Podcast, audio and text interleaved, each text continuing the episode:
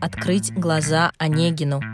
Спасать собачек, кошечек, птичек, почет, процветание и славу. И статус не такой лох, каким мог быть. Привет, меня зовут Полина, мне 30 лет, я учитель английского, начинающий писатель и копирайтер, автор и ведущая подкаста «Бестактно». Давайте тактично обсудим все то, что кажется неважным, о чем мы думаем мельком, а порой стесняемся. Позволим себе быть бестактными в желании подумать о себе. Спасатели. Почетная должность на открытом водоеме. В обычной жизни мы силимся спасти кого-то в отношениях, в дружбе, на работе, в семье. Стараемся — возводим в миссию, придаем такое высокое значение спасению, чтобы потом что? Понять, что никого спасти не можем? Или вообще в ответ получили презрение и обиду, потому что нас не просили спасать? Роль спасателя вроде бы хорошая, но что за ней кроется? Зачем мы пытаемся быть спасателями? В чем наша выгода? Всегда ли нужно порываться спасти кого-то? когда спасение во зло. Ольга Ильинская старалась спасти Обломова от апатии. Татьяна хотела открыть глаза Онегину. Наташа и Балконский. Каждый страдал по-своему. Кого-то нужно было спасать, как казалось автору или персонажу. Читатели недоумевали, соглашались, возражали — смотрели фильмы, читали книги и видели этих сильных женщин, чаще всего, спасательниц. Когда-то и мужчин, которые доставали кого-то со дна и открывали завесу. Вот она, жизнь, любовь. Смотри, люби меня, и будет тебе счастье. Ага, я долгое время играла роль спасателя на воде и на суше, хотя плаваю я плохо. Как, впрочем, и разбираюсь в жизни. Видимо. Минуты самокритики. Как умею, так и живу. Маленькой мне хотелось спасать собачек, кошечек, птичек. На балконе у бабушки какие-то птицы свили гнездо, и мы пытались их спасти во время зимы. Птенцов, имею в виду. Не помню, чем история закончилась. Помню, как бабушка привела домой потерявшуюся девочку и кормила ее гречкой. Папа не недоумевал, я ничего не понимала. По-моему, история как-то разрешилась. Мама помогала и помогает своим друзьям и знакомым разными способами. И это получается. Но это ее история. Из детского опыта спасателя я мало что помню. Спасение в масштабах начальной школы. Выручала едой, ручками, советами, домашкой. Чем еще тогда можно было спасти? Как это прекрасно! Надеть плащ супергероя и нестись! Ведь в этот момент в тебе так нуждаются — ты единственная надежда и опора. Ты нужен. От тебя зависит счастье другого человека. А в ответ ты получишь почет, процветание и славу.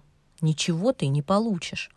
В начальной школе спасибо и статус не такой лох, каким мог быть.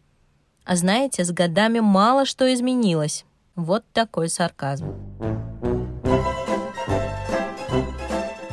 Желание быть нужным нормальное — Часто его стыдятся, и я стыдилась. Но после некоторых повторений от психотерапевта, что это совершенно нормальное желание, я успокоилась. Вот она выгода от спасения. Ясно и четко. Ты нужен и ценен. Здесь и сейчас. В тебе так сильно нуждаются, что потом не отпустят? Что будут благодарны? А может, это выброс гормонов? И мы подсаживаемся на то счастье, которое испытываем в момент спасения — или момент благодарности от Но спасения. успех спасательной операции не гарантирован, силы и ресурсы ограничены. Можно выбирать ситуации, в которых успех будет точен, или можно стараться и не знать, что будет в финале. А что если тяжело сталкиваться с тем, что не все болезни излечимы, не всех можно спасти, а главное нужно? Почему так важно спасти себя или кого-то? Инстинкт самосохранения, даже когда плохо он побеждает, если это не край. Поэтому спасаем себя и потом других. Спасать других хочется, когда есть силы. Кстати, отличный маркер, чтобы чекнуть свое состояние. Да, я еще на что-то годен, раз у меня есть силы лезть в чужие дела. Всегда ли нужно порываться спасти другого? Конечно. Ведь спасение — это правое дело. Заблуждение. Вспоминаю фильм «О чем говорят мужчины». Камиль рассказывает о том, что у каждого есть набор добрых дел, которые надо успеть совершить. Например, перевести бабушку через дорогу. Та сопротивляется и говорит, что ей в другую сторону, а Камиль не слышит и переводит ее по пешеходному, несмотря на ее реакцию. Друзья шутят о том, что Камиль мог перевести злую и вредную бабку, а не добрую, которой как раз нужна была помощь. Может, и я спасаю не тех, и не тогда, когда нужно. Я редко спрашивала, а вас надо спасти? Меня тоже редко спрашивали. Почему так нравится донимать других своим вниманием? Потому что сложно вариться в своем дерьме. Простите. Но это так. Зачем я буду думать о том, что у меня проблемы с работой, тайм-менеджментом, я одинока и так далее? Я лучше пойду спасать кого-то. Бежим! В такой момент хорошо бы заметить, от чего я убегаю в своем желании помочь. От того, что на самом деле я нуждаюсь в заботе, которую проявляю к другим. От того, что хочу, чтобы мне помогли и немножко меня поспасали от рутины – от того, что я стесняюсь просить о помощи, от того, что я очень хочу, чтобы обратили внимание на мои нужды и признали мою значимость. Смотрите, героиня, какая же она добрая, погладим ее по голове. Знаете, как стыдно в этом признаваться? Иногда спасатели — это активные люди. В моем окружении есть такие. И за желанием спасти прячутся и другие мотивы. Нежелание остановиться и осмотреться вокруг, Жизнь в гонке, проактивная позиция, живем и не сбавляем темп. Социально одобряемо, когда прокрастинация и лень равны статусу лоха по жизни в моей неправильной вселенной. Так страшно взглянуть внутрь себя и увидеть свои недостатки, что лучше я буду озираться по сторонам, замечать другие проблемы и стараться спасти людей от этих проблем. Вспоминая первую сессию психотерапевта когда я досконально и подробно описывала жизнь своего окружения, какие люди, что да как у них. меня спрашивают, «Полина, а что с вами? Что про вас?» И я не смогла ответить. Честно, я абсолютно про себя ничего не знала. Ну, добрая, хорошая. Спасатели-любители могут обнаруживать глухость к себе. И на самом деле за щитом, на котором написано «Спасу всех», будет прятаться человек, который не сможет рассказать о своих желаниях, потребностях и страхах. Не нужно спасать. Правда. И не все этого хотят. Дождусь просьбы «спаси». Но уже будет поздно. Ты что, проморгаешь момент? Мое заблуждение 28 лет. Проморгаешь. Проморгала. Нет. Следить надо за ребенком лет до 18, честно. А потом мы сами берем ответственность за себя. Сложно принять, что мы взрослые, я взрослая, и меня не должны спасать. Голодная? Сходи поешь. Все, баста. Бедненькая, маленькая, тебе макароны сварить? Да, бывают ситуации, когда просто нет сил, и тогда спасите, помогите, разогрейте еду. Ой-ой-ой-ой-ой! Винни, Винни!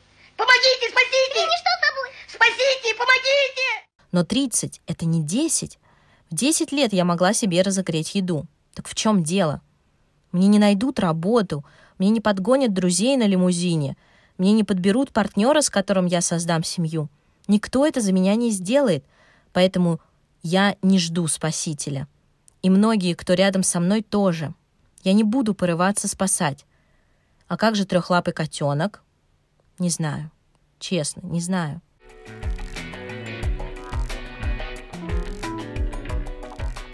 Спасение во зло. Уф две грани. Между ними Марианская впадина в 11 километров. Когда можно сделать хуже, когда часто рассчитывают, что спасут, когда становится инструментом для манипуляций. Сказка про мальчика, который слишком часто кричал «Волк!». Я была таким манипулятором, я была жертвой, очень громко сказано, подобных манипуляций. Что сказать? С опытом я научилась их распознавать. Не всегда компас срабатывает — он сейчас заточен немножко на другое. Но я окружаю себя людьми, к которым можно обратиться в нужный момент. И когда мой компас барахлит, я слишком заинтересована, подавлена, физически устала, их трезвый ум приходит на помощь. Спасибо вам, мои трезвые умы. Мы меняемся, и друзья обращаются ко мне, чтобы чекнуть, спасаем, не спасаем, во благо или нет. Я не хочу уходить в крайности, раз взрослая, то не проси о помощи. Не проси спасать и не спасай. Нет. Мне все равно будет жалко людей, которые занимаются самобичеванием или уничтожением. Я буду сочувствовать и помогать.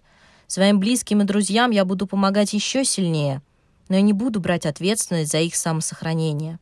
Мои силы тоже ограничены. Хочу научиться не страдать, что не спасают меня в том числе. Да, приходится тяжко.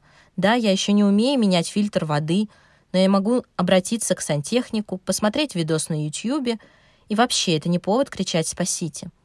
Но я хочу быть уверена в своем тылу, что когда я потеряю рассудок, мое окружение будет готово меня спасти хоть чуть-чуть. Небольшой флешбэк. Я стою у зеркала в бессознательном состоянии и думаю, что же надеть на похороны. Прохладная весна, и понимаю, что нужно что-то на шею. Я нашла темное пальто, мне его дали, обувь, брюки и платочек на шею. Я стою и думаю, надо что-то яркое, а то как же я во всем черном? Мозг на тот короткий момент, видимо, заблокировал, что я иду хоронить мужа. Перебираю платки, выбираю с цветами, примеряю. Подруга смотрит и говорит, «Полин, этот сюда не подойдет, сними его» стягивает с моей шеи и дает черный. Я отвечаю, хорошо, спасибо. Пусть будут вокруг те, кто в трудный момент сможет нас чуть-чуть спасти. А вытащить из ямы мы можем себя и сами. Я верю. Спасибо, что дослушали до конца. Я долго подступалась к этому выпуску и понимала, как важно мне будет его записать. Пожалуйста, ставьте звезды в Apple Podcasts – Оставляйте отзывы, лайки в Яндекс Музыке, подписывайтесь на подкаст на разных платформах, в том числе и Spotify. Не забывайте про телеграм-канал с анонсами и лонгридами, Инстаграм и Фейсбук страницы, а также паблик ВК. Все, пока.